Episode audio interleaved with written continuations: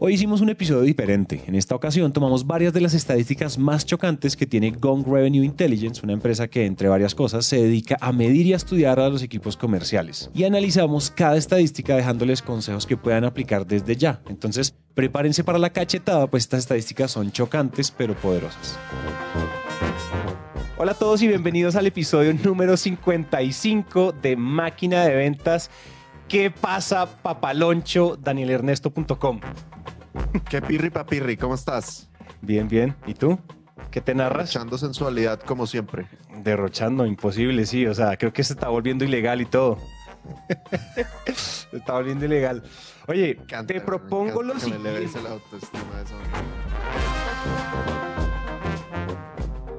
Hace 35 segundos estábamos diciendo que este queríamos hacerlo un episodio flash, un episodio medio encapsulado. Hoy, si no estoy mal, corrígeme si me equivoco, pero tenemos unas estadísticas chocantes, violentas, eh, cacheteadoras a todos los vendedores, eh, incluidos nosotros, porque hay unas estadísticas que me chocaron a mí, ya les voy a contar. Pero les vamos a tirar una ráfaga de estadísticas que ha sacado Gong, si no estoy mal, ¿cierto? Que ha sacado Gong Revenue Intelligence, aliado de Sandler, y son, ellos pues ustedes saben, Gong lo que hace es como que ellos se embeben en el, en el ejercicio comercial de, la, de, la, de sus clientes y de las empresas, entonces tienen una investigación muy, muy interesante, estadísticamente muy robusta, y sacan estadísticas de por qué cierran, por qué no cierran, eh, los vendedores de alto performance que tienen, los que no. Entonces tenemos una, una ráfaga de estadísticas, ¿cierto? ¿Es eso o acabo de pifiarme? ¿Es eso? 100%. Te preparaste muy bien para el episodio. para el intro para el intro. Café. Pensé que era vino. No, no, eso es ahorita en tu casa. Con madre. Con madre. Listo, entonces, eh, ¿cómo lo quieres abordar? ¡Listo!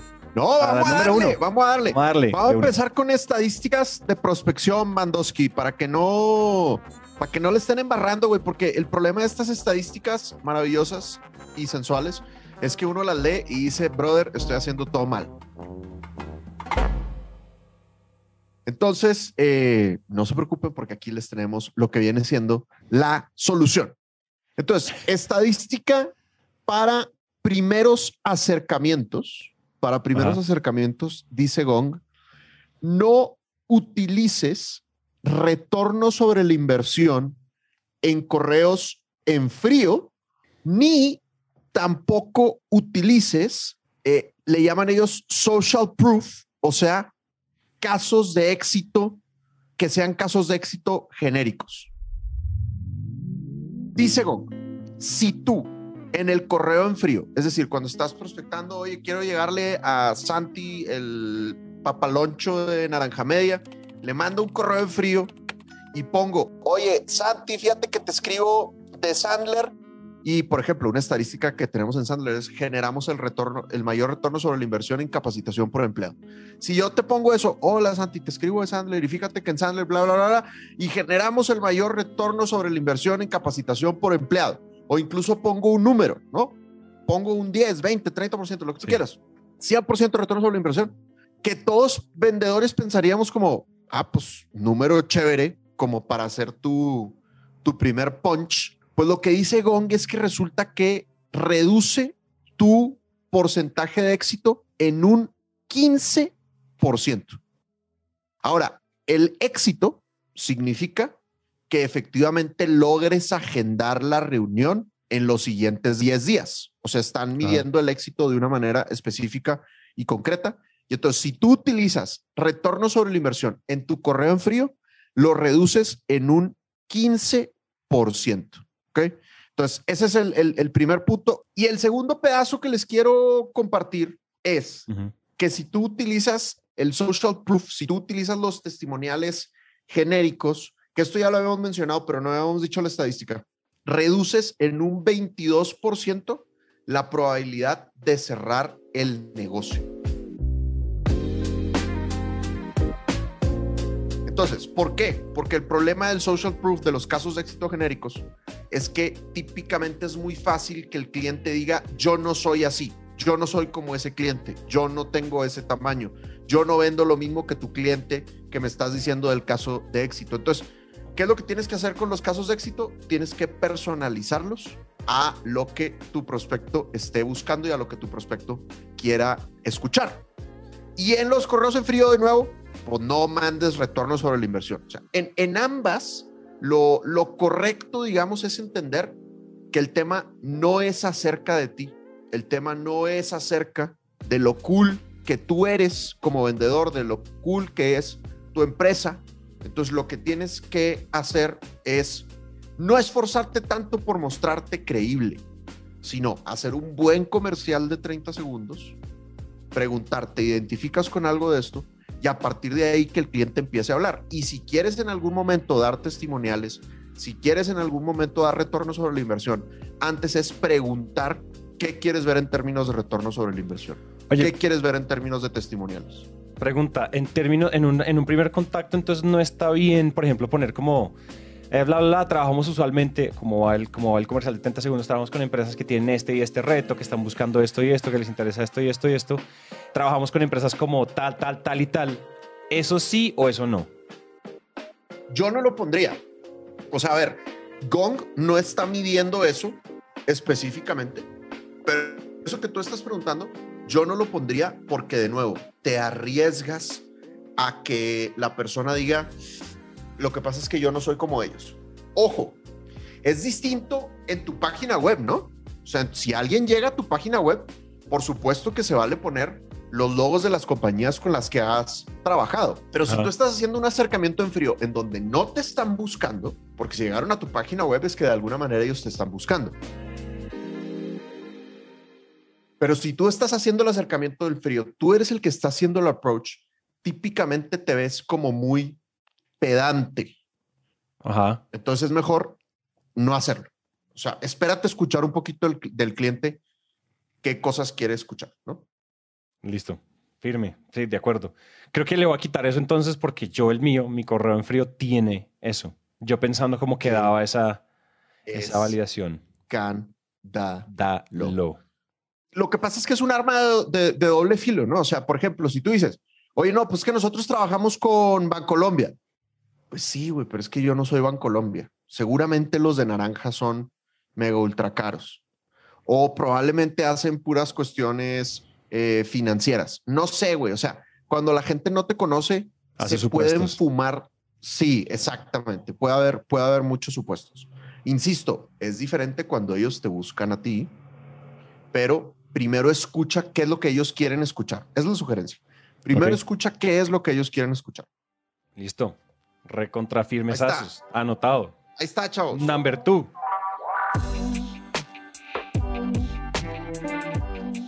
Segunda, también de prospección, también de prospección.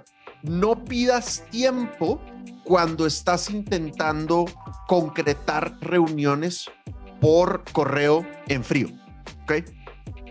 Entonces, resulta que si tú, en vez de preguntar, o sea, a ver, ¿qué hace el vendedor tradicional?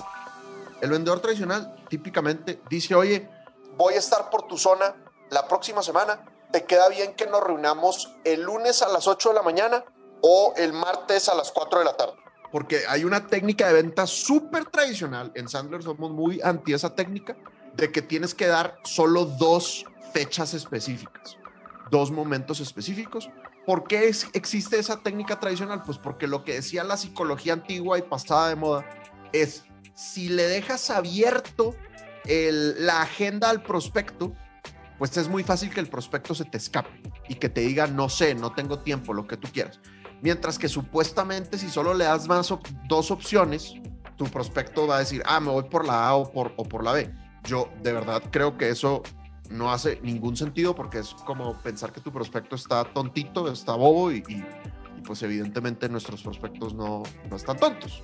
Entonces, a mí me gusta abrir la agenda, pero cuando vas a abrir la agenda, lo, importante es, cuando vas a pedir la cita en frío, es decir, ¿te interesaría que tengamos una reunión?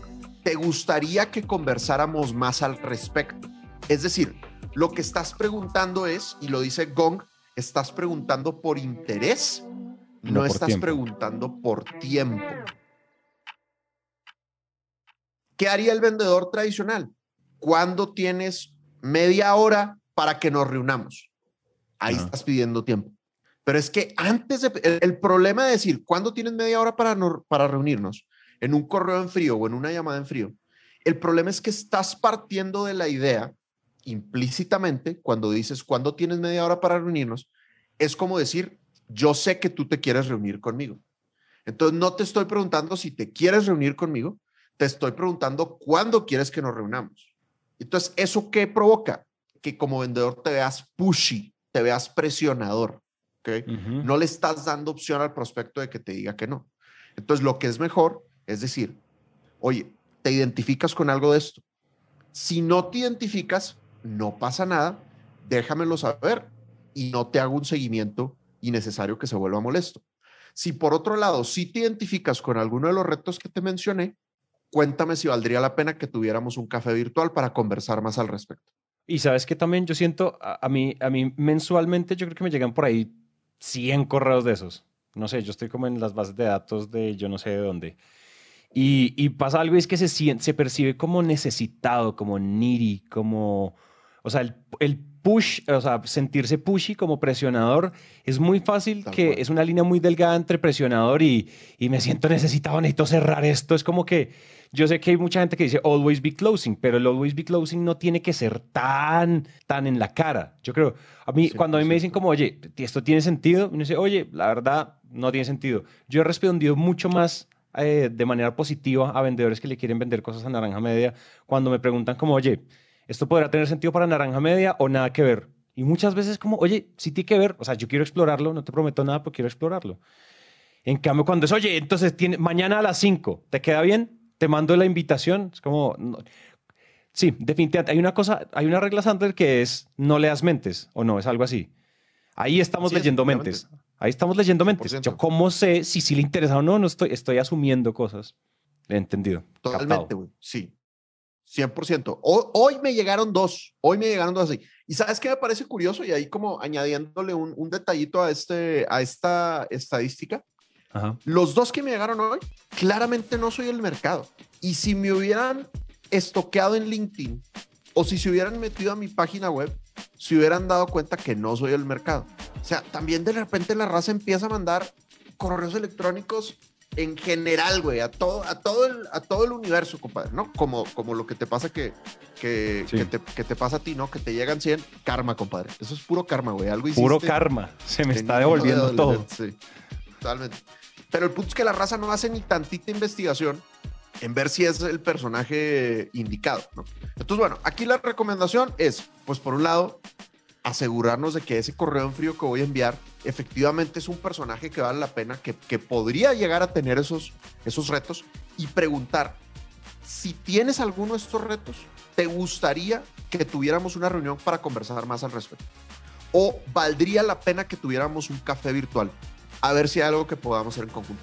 Y siempre dar la opción de decir que no, que eso también es muy escandaloso y en Sandler nos enorgullece mucho decir que somos un giro de 180 grados en las ventas. Siempre hacemos lo contrario a lo que el prospecto espera. Y una, un diferenciador bien interesante del, vendedor Sandler es que le dice a los prospectos, oye, si esto no es interesante para ti, tranquilo, no pasa absolutamente nada. Es más, agradezco que me lo digas para no hacerte un seguimiento innecesario. Entonces, dar las dos opciones, ¿no? El no y el sí, y que el sí sea preguntar por interés, no por tiempo específico. Obviamente, ya en una segunda conversación, ya cuando el prospecto te dice, oye, sí me interesa, evidentemente ahí sí vas a utilizar ah, el tiempo, ¿no? Pero el punto es no hacerlo a la primera porque reduce tu porcentaje de éxito. Ahí te va la tercera, papalordi. A ver. Y esta ya le hemos dicho, pero no hemos dado los números. Vale. Es indispensable, esencial encender la cámara cuando estás vendiendo por videollamada. Totalmente. Tienes 94% mayor probabilidad de cerrar el negocio si tú tienes la cámara encendida. de repente la raza pregunta, oye, si mi prospecto no enciende la cámara, ¿yo debería de encender la cámara? Tiene 94% probabilidad adicional de cerrar el negocio. O sea, papi, mami, encienda su cámara. Peínese, por favor. ¿Ah? Importante. Aunque el prospecto no encienda la cámara. Si el prospecto enciende la cámara, hay un 96% de probabilidad, casi lo mismo. Si ambos tienen la cámara encendida, es un 110% 27% adicional. O sea, más del, hay más, más del doble de probabilidad de que tú cierres el negocio si tienes la cámara encendida. Entonces tú tienes que acostumbrar a tus prospectos de que es con cámara encendida.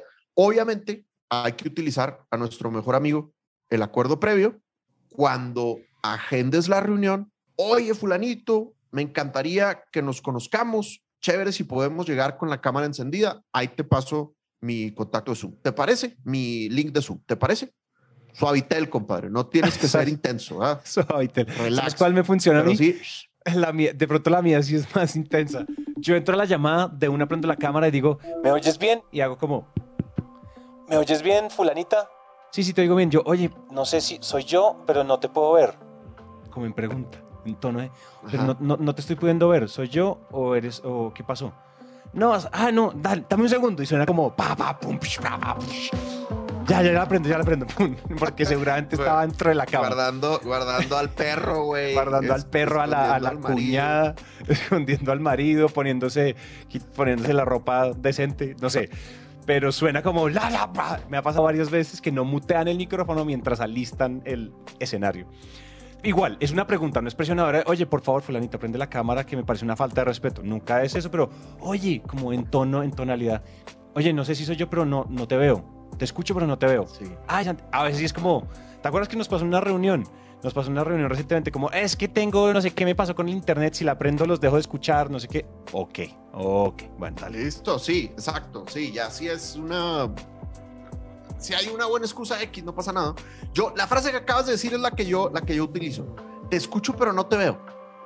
Y, la raza como, ah, sí, sí, disculpe. Y, y la sí, Ahora, a mí lo que me pasa ahora, yo, yo siento que la gente ya lo está viendo como una cuestión de, de etiqueta, ¿no? Y, y, entonces la gente ya pide disculpas cuando no encienden la cámara.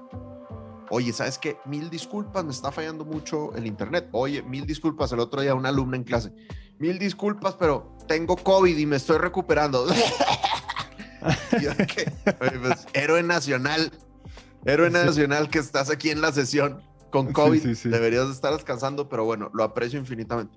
Pero bueno, el punto es que ya es una cuestión de etiqueta. Ahora, si tú me estás escuchando, compadre, y eres dueño de negocio, eres líder, y por algún motivo en tu empresa no encienden la cámara en las reuniones, están mal, están mal, están perdiendo demasiado potencial de, comunicación. Fíjate, el famoso estudio que se utilizaba mucho antes de Albert Meravian de la Universidad de UCLA decía que el 55% es lenguaje corporal, o sea, más de la mitad de la comunicación es lenguaje corporal. Ya autores disputan y ya no se toma tan literal porque se especificó que eso era solo para el tema de demostrar emociones, etcétera. Pero independientemente de eso, yo creo que todos estamos de acuerdo que hay un gran potencial de comunicación en el lenguaje corporal. Entonces, si tú no estás encendiendo la cámara, a fin de cuentas estás enviando una señal de no confío en ti. No confío lo suficiente como para demostrarte cómo soy. Y al revés también, güey. Si el prospecto no está encendiendo la cámara, oye, primer paso del submarino Sandler es entendimiento y confianza. confianza. Si el prospecto no está encendiendo la cámara, ¿qué tanto entendimiento y confianza hay? Sí, sí. Entonces, a la hora que tú empiezas a hacer preguntas de dolor, a la hora que tú empiezas a hacer preguntas de presupuesto, si el vato ni siquiera es capaz de demostrarte su rostro, pues qué fregados te va a contestar las preguntas íntimas que le vas a hacer, ¿verdad? Sí, Entonces, importante usar el acuerdo previo para lograr que los prospectos enciendan la cámara. De nuevo, si por cualquier motivo no se puede, no pasa nada, pero pues estás perdiendo, o sea, ese 127% de mayor probabilidad de cerrar el negocio, pues no lo tienes, ¿verdad?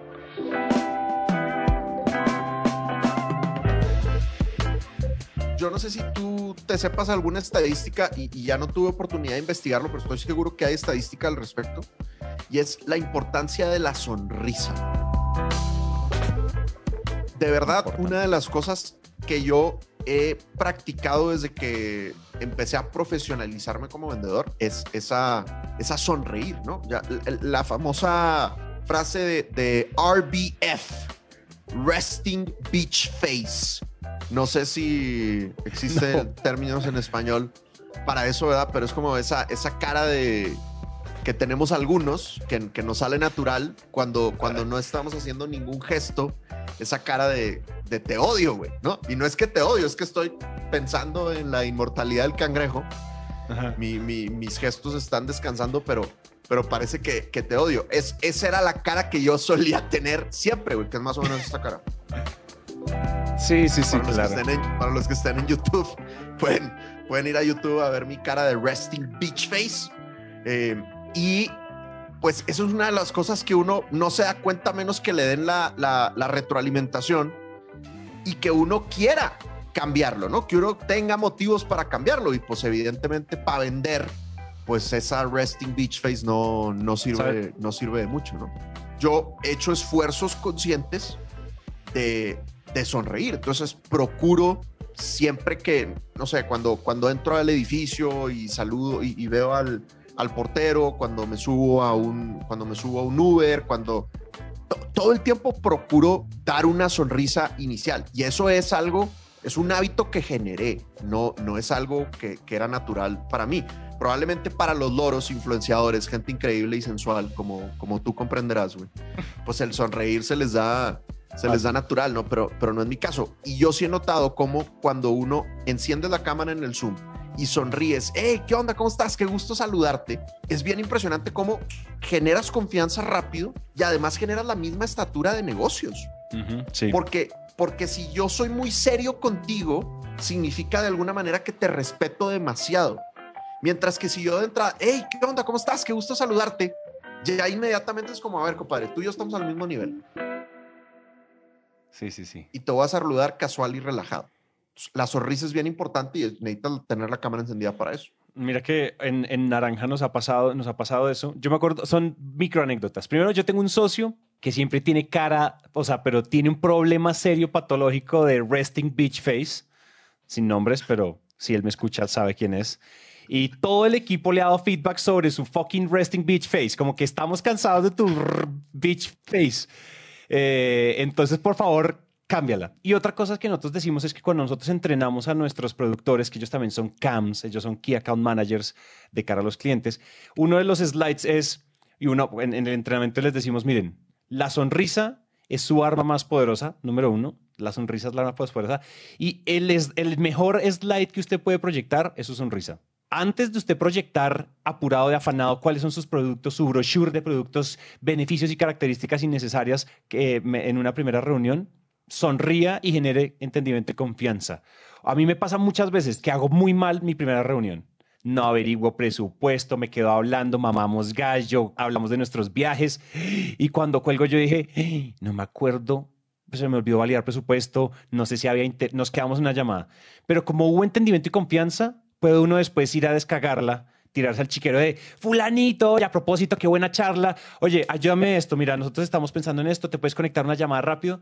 Tin, oye, se me olvidó preguntarte esto. Oye, mira, nuestros rangos de precio están así. Ustedes han, han hecho esto en otra ocasión. ¿Cómo te suena esto? No, Santi, claro que sí. Era lo que yo me imaginaba que costaba. Adelante. Listo, gracias. Chao. Tun, te dejo. Pero eso pasó porque se generó entendimiento y confianza con una sonrisa en vez de yo proyectar servicios y productos de naranja media. Un slide ahí. Último set de estadísticas para nuestro breve pero carnudo episodio de hoy. Es una doble estadística. Les voy a decir la primera parte. Y la primera parte es, habla de precio temprano en el proceso. Habla de precio temprano en el proceso. Hay muchos vendedores que piensan que lo correcto es dejar el precio hasta el final del proceso. Entonces, aquí sobre todo, esto va a ser, esta estadística hace sentido cuando tú tienes un proceso largo, cuando le estás haciendo una venta consultiva, tal vez algún corporativo, alguna, alguna cosa así. Si tú cierras en una sola reunión, esta estadística, pues también te aplica, pero no, no, no te preocupes tanto. Pero si vendes a corporativos, si vendes a, a multinacionales, si vendes en procesos largos, presta atención a esta estadística. Resulta que si tú mencionas el precio de la tercera reunión en delante, de nuevo estamos hablando de procesos largos que son tres reuniones o más, tienes el 15% de probabilidad de cerrar el negocio.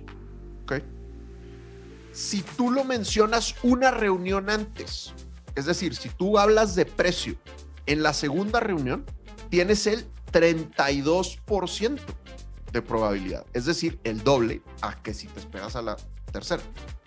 Pero aquí está la magia, güey. Si tú hablas de precio en la primera reunión, tienes el 42% de probabilidad de cerrar el negocio. Es decir, entre más temprano hables, mayor probabilidad hay. Y obviamente, dice Gong, si tú no hablas de precio nunca, tienes el 5% de probabilidad de cerrar el negocio. Evidentemente es muy, muy poquita, ¿no? Entonces, aquí pues evidentemente hay que utilizar los recursos que nos da Sandler en el cuarto paso del submarino, que es el tema de, inversión, de presupuesto, y pues todas las técnicas que ya te sabes, ¿no? Rangos, metáforas, pregunta directa, reversión, reversión, todas esas eh, eh, técnicas hay que utilizarlas para obtener el presupuesto cuanto antes. Ojo, no significa que en la primera reunión ya tienes claridad absoluta del presupuesto, porque es común, a mí me pasa mucho, no hay un presupuesto, tenemos que crearlo. Pero el hecho de sacar el tema en la primera reunión ya establece las bases de decir, oye, misma estatura de negocios, para yo poder hacerte una buena propuesta, necesito entender cuánto estás abierto a gastar. Sí, mira, mira que me funcionó hace poquito una, aquí va una anécdota cortica de, con un cliente, con un prospecto que tuvimos reunión esta semana. Y entramos a la llamada y yo les dije, miren, les voy a contar, hice el acuerdo prueba. ¿Qué opinan? Sí, les propongo lo siguiente. Les cuento de las tres cosas que hacemos en Naranja Media, les cuento las tres cosas que hacemos grandes, les cuento esos presupuestos y en términos de presupuesto, tiempo y demás, ¿cuál hilito, cuál cuerdita quieren jalar? o no mm. podemos no jalar ninguna. ¿Listo? Se vale decirme que no. Y entonces les expliqué rápidamente, presentación fantasma. La técnica de los hilitos, compadre. esa se llama la técnica, de los hilitos ahora. Entonces tú, obviamente, producción, hacemos esto, esto, esto, ese es el hilito costoso. Te tienes que desbancar ahí de 30 mil dólares. La otra, nada, te bajamos a no sé cuántos mil. La y, y finalmente, si ustedes dicen, ¿sabes qué? Yo quiero lo mínimo de ustedes, pero igual me gusta trabajar con ustedes, está este hilito. Y al final les dije, como, juguemos con él los hilitos. ¿Les suena, o sea, en términos de presupuesto, yo sé que ustedes igual tienen allá su Excel y su planeación. ¿Cuál les suena que jalemos? ¿Quieren jalar alguno? Es más, ¿quieren jalar alguno? Santi, la verdad, pues estamos pensando en esto, en esto, en esto, y ahora que pues que nos das la opción, la verdad creo que no nos alcanza para ningún hilito. Y me cuesta decirlo porque me gusta el hilito número dos, me encantaría, esto es exactamente lo que queremos, pero estás cinco veces por encima. Entonces me gustaría jalar ese hilito, pero no tengo para jalar ese hilito. Y yo, y me gustó lo del hilito. no sé por qué se me, salió lo del hilito. Yo no, es, no lo leí en ningún lado, solo me, me, salió así porque sí. Pero como, así como cuando uno jala cuerda, como cuando uno jala el hilito y llega, o sea, jala la pista, ¿no? Eso, eso viene como de algún lado. Entonces y no jalemos el hilito. Esa es una número uno y definitivamente vino como de una Ellos solitos fue como se autodescalificaron. Chévere. Y lo otro eh, me, pasó, me pasó mucho, es como Oigan, antes de, antes de continuar en la siguiente llamada, para yo poder hacer la propuesta, esto, miren, esto abuelo de pájaro está costando esto. O sea, ustedes, o sea, esto, esto suena que tiene sentido o, o definitivamente no. Y les dije algo. Miren, yo estoy acostumbrado a que me digan que no por presupuesto. Muchas veces con mis tarifas yo recibo más nos que sí en general en mis reuniones. Entonces yo estoy acostumbrado, no, no, no sientan que me voy a ofender con un no. Santi, tienes razón, definitivamente súper fuera nuestro presupuesto. Creo que vamos a pensar en de pronto algo para hacerlo in-house, bla, bla, bla, bla, porque definitivamente no nos va a alcanzar. Y yo estoy feliz por eso, ¿no? Porque ah, no pierdo tiempo haciendo una propuesta, me yo con Juan Pablo, nos encerramos a rayar tablero, a ver cuál es la mejor, el mejor concepto para ellos. Cuando llego y les digo, oye, son 10 mil dólares, yo pensaba que me iba a costar mil. ¿What? Claro. 10 veces menos, no, imposible, sí. Entonces va, por ahí, creo que me pasó eso. 100%, porque aparte, cuando, si tú piensas en un proceso de ventas, si tú ya vas en una tercera reunión, ya hiciste bastante chamba, güey. Probablemente ya hubo algún demo, probablemente ya se involucró el equipo técnico o en tu caso el equipo de producción, en otros casos el equipo de diseño. O sea, una tercera reunión ya es un proceso avanzado. No has, una tercera reunión no ha sido algo que le hemos invertido poco tiempo, dinero y, esfuerzo, ¿no? Entonces, pues por eso mejor hablemos cuanto antes a ver si efectivamente vale la pena la segunda, tercera. De nuevo, no significa que ya salimos con, con claridad absoluta, pero por lo menos salimos con un rango o empezamos a ver si hay posibilidades de crear un presupuesto, etc. La segunda parte de esta, de esta estadística, el, el bonus, es cuando hables de presupuesto en la reunión, habla tarde de presupuesto en la reunión. O sea, no hables de presupuesto al principio de la reunión. Fíjate, precisamente como Gong utiliza inteligencia artificial, tienen estadísticas bien locas, güey. Entonces, literalmente lo que Gong dice es, en promedio, hay mayor probabilidad de cierre cuando hablas de presupuesto entre el minuto 38 y el minuto 46, Para que, para que, tengan sus cronómetros ahí, güey, para que tengan precisión. ¿Cuánto hay que hablar de presupuesto? Entre el minuto 38 y el minuto 46. ahora, ¿por qué? Yo, yo no creo, ni siquiera me he medido, güey. Yo creo que yo hablo más tarde de presupuesto. Mis primeras reuniones típicamente duran 90 minutos y yo empiezo a hablar de presupuesto después de la, de la, primera, de la primera hora. ¿Qué es lo que me gusta de esta estadística de entre el minuto 38 y el minuto 46? Significa que ya hablaste de dolor. Significa que ya entendiste bien los retos del prospecto, recorriste el embudo del dolor, entendiste los retos, entendiste cuánto les cuesta, entendiste personalmente cómo les afecta.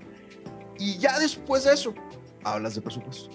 ¿Por qué? Porque ya están más sensibles al dolor. Es decir, ya están más abiertos a buscar plata, a expandir la billetera, a ver de dónde sacan más dinero, porque rara vez lo que nosotros vendemos es de acuerdo al monto que ellos tienen en el Excel. No, no batallaríamos tanto para vender si esto, si esto pasara la mayoría del tiempo. La gran mayoría del tiempo, ellos no tienen suficiente plata en el Excel o ni siquiera tienen un presupuesto creado. Entonces, ¿eso qué significa? Que tú tienes que primero sensibilizarlos. Acuérdense la regla Sandler, los prospectos compran emocionalmente y lo justifican intelectualmente.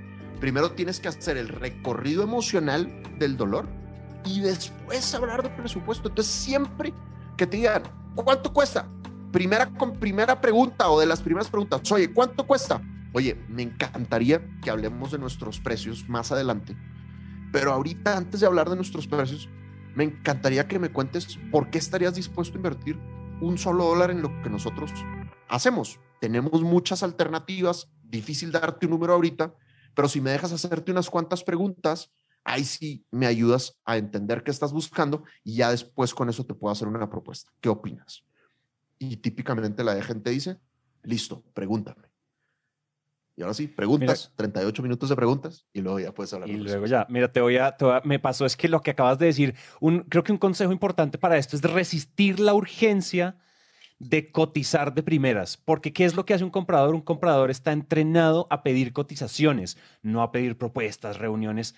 Hoy en día cada vez más piden reuniones, pero creo que venimos de una época de un legado de compradores entrenados en cotizar como si, porque es que ellos por compliance necesitan conseguir cinco cotizaciones o si no la licitación no cumple con las reglas de compliance de la compañía, entonces no es válida la licitación, entonces ellos tienen que cumplir.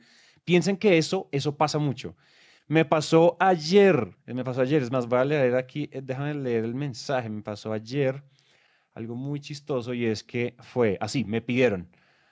Eh, mm, mira, mira, mira, mira. Lo que pasa es que nosotros necesitamos ese presupuesto para mañana, ¿no? Me están pidiendo una cotización como eh, le comentaba a tu compañero que ando eh, poco cortica de tiempo por unas reuniones. Espérame, revisa agendas y te cuento si de pronto mañana. Yo, dale, me cuentas cuando tienes tiempo. Lo que pasa es que nosotros necesitamos ese presupuesto para mañana porque llevamos varios días tratando de ponernos en contacto. Me dice, si de pronto me puedes pasar una cotización general para yo pasar un presupuesto en la reunión de mañana, eh, a ver si me aceptan el presupuesto y organizamos. ¿Te parece? Yo le dije, mira, no, nosotros no enviamos cotizaciones antes de hablar, pues cada proyecto tiene sus particularidades y no sé qué es lo que estás buscando tú. Si quieres, llámame de una vez y hablamos 10 minuticos. Pero tienes que llevar al teléfono. O sea, si uno no puede ir a hacer preguntas para tener el reto, y al, aguántese. Una cosa importante, que técnica que me funciona mucho. Si se están como encabronando porque tú no les envías la cotización, ellos van a sentir, es que este hijo de madre no quiere trabajar, es que hay gente que no le gusta la plata.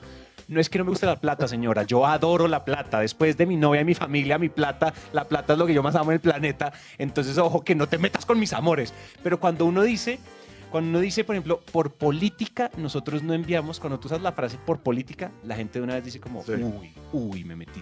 por política nosotros no enviamos tanto, tanto, la reunión, la gente inmediatamente se siente persuadida. Uy, nos metimos con las políticas. Eso es, parece que le estuviera citando la Biblia. Cuando ustedes sientan, cuando ustedes quieren que no los fuercen a hacer algo, nosotros no enviamos propuestas por correo. Es diferente a decir, oye, por política nosotros no enviamos propuestas por correo. Ah, es política, no. Y ahí por alguna razón, de pronto esa política ni siquiera está escrita en su diario de la Barbie, ni siquiera en ningún lado. Pero cuando uno usa esa frase es buenísimo para evitar porque los, los prospectos van a tratar de sacarte cotizaciones, em, cotizaciones al comienzo de la, de la relación, del ciclo. Sí, total. Sí, te amedrentan, güey. Y sabes que lo, lo, lo, curioso es, yo creo que todos hemos cedido a esas cotizaciones urgentes en algún momento de nuestra existencia. Invariablemente, cuando yo les pregunto a mis alumnos, oye, esas cotizaciones urgentes, ¿cuántas has cerrado? Todo el mundo, güey, dice lo mismo. Vato, puro pedo, pinche urgencia, güey. O sea, mandé la cotización, me desvelé para mandar la mugrosa cotización. La mandas y luego al día siguiente, ¿qué onda? Y no contestan. Y se pueden tardar una o dos semanas en contestar. Y muchas veces no se hace nada, güey. O sea, esas urgencias son una mala señal y generalmente es señal de que ya tienen cotizaciones necesitan llenar su tabla comparativa o de que tienen una reunión con, con el jefe y, quieren, quieren llevar algo, pero no son realmente ellos los tomadores de, decisión. Entonces, manéjala tranqui, güey. Oye, me encantaría poder darte una cotización, pero la verdad es que para nosotros es bien difícil cotizar. Como dice Santi, tenemos demasiadas particularidades. Es bien importante que nos reunamos para poder hacerles una propuesta. Sí, total. Y generalmente la gente accede. General, es mucho más poderoso la angustia interna que nosotros nos fumamos. O sea, nosotros nos hacemos el caldo de cabeza de si no mando la cotización voy a perder el negocio. Eso es muchísimo más poderoso que la presión que nos están haciendo. Entonces, sí. digan, aguántame, no te puedo cotizar, ayúdame con una reunión para cotizarte en, forma, ¿no? Yo a veces como, como me la he, eh, digamos, como, como he hecho el, el, el, dribbling, es, oye, mira, te puedo enviar una presentación esencial de quiénes somos en Sandler eh, para que tengas algo que presentar mañana y te envío un cuestionario para que me ayudes con ese cuestionario. En ese cuestionario tú me puedes decir los retos que ustedes tienen en ventas y con eso puedes avanzar mañana. Y ya después que llenes el cuestionario, podemos tener una reunión. Y ellos dicen, ah, listo, listo, eso está perfecto. Y ellos, por los procesos que han hecho antes, piensan que a fuerzas es una propuesta. Pero si tú les das una alternativa, pues ya con eso, con eso quedan tranquilos y contentos. Sí, sí, sí, sí, sí, sí, sí. Bueno, Papaloy, ahí estuvo, güey. Oye, haciendo un, haciendo un resumen de nuestras estadísticas de las cosas que tal vez la estamos eh, embarranding, del verbo embarranding. Eh, no utilizar en correos en frío frases de retorno sobre la inversión y no utilizar casos de éxito genéricos. Si vas a hablar de retorno sobre la inversión, si vas a hablar de casos de éxito, primero tienes que entender qué tipo de retorno a la inversión quieren escuchar y por otro lado tienes que entender qué tipo de casos de éxito sirven. Si es que quieren ver casos de éxito, porque muchas veces ni quieren ver casos de éxito. En la gran mayoría de los negocios que yo he cerrado, no me exigen casos de éxito. Segunda estadística, pregunta por interés. No preguntes por un tiempo específico cuando hagas la primera petición de una cita. Tercera estadística, tienes 127% mayor probabilidad de cerrar el negocio si ambas partes tienen la cámara encendida.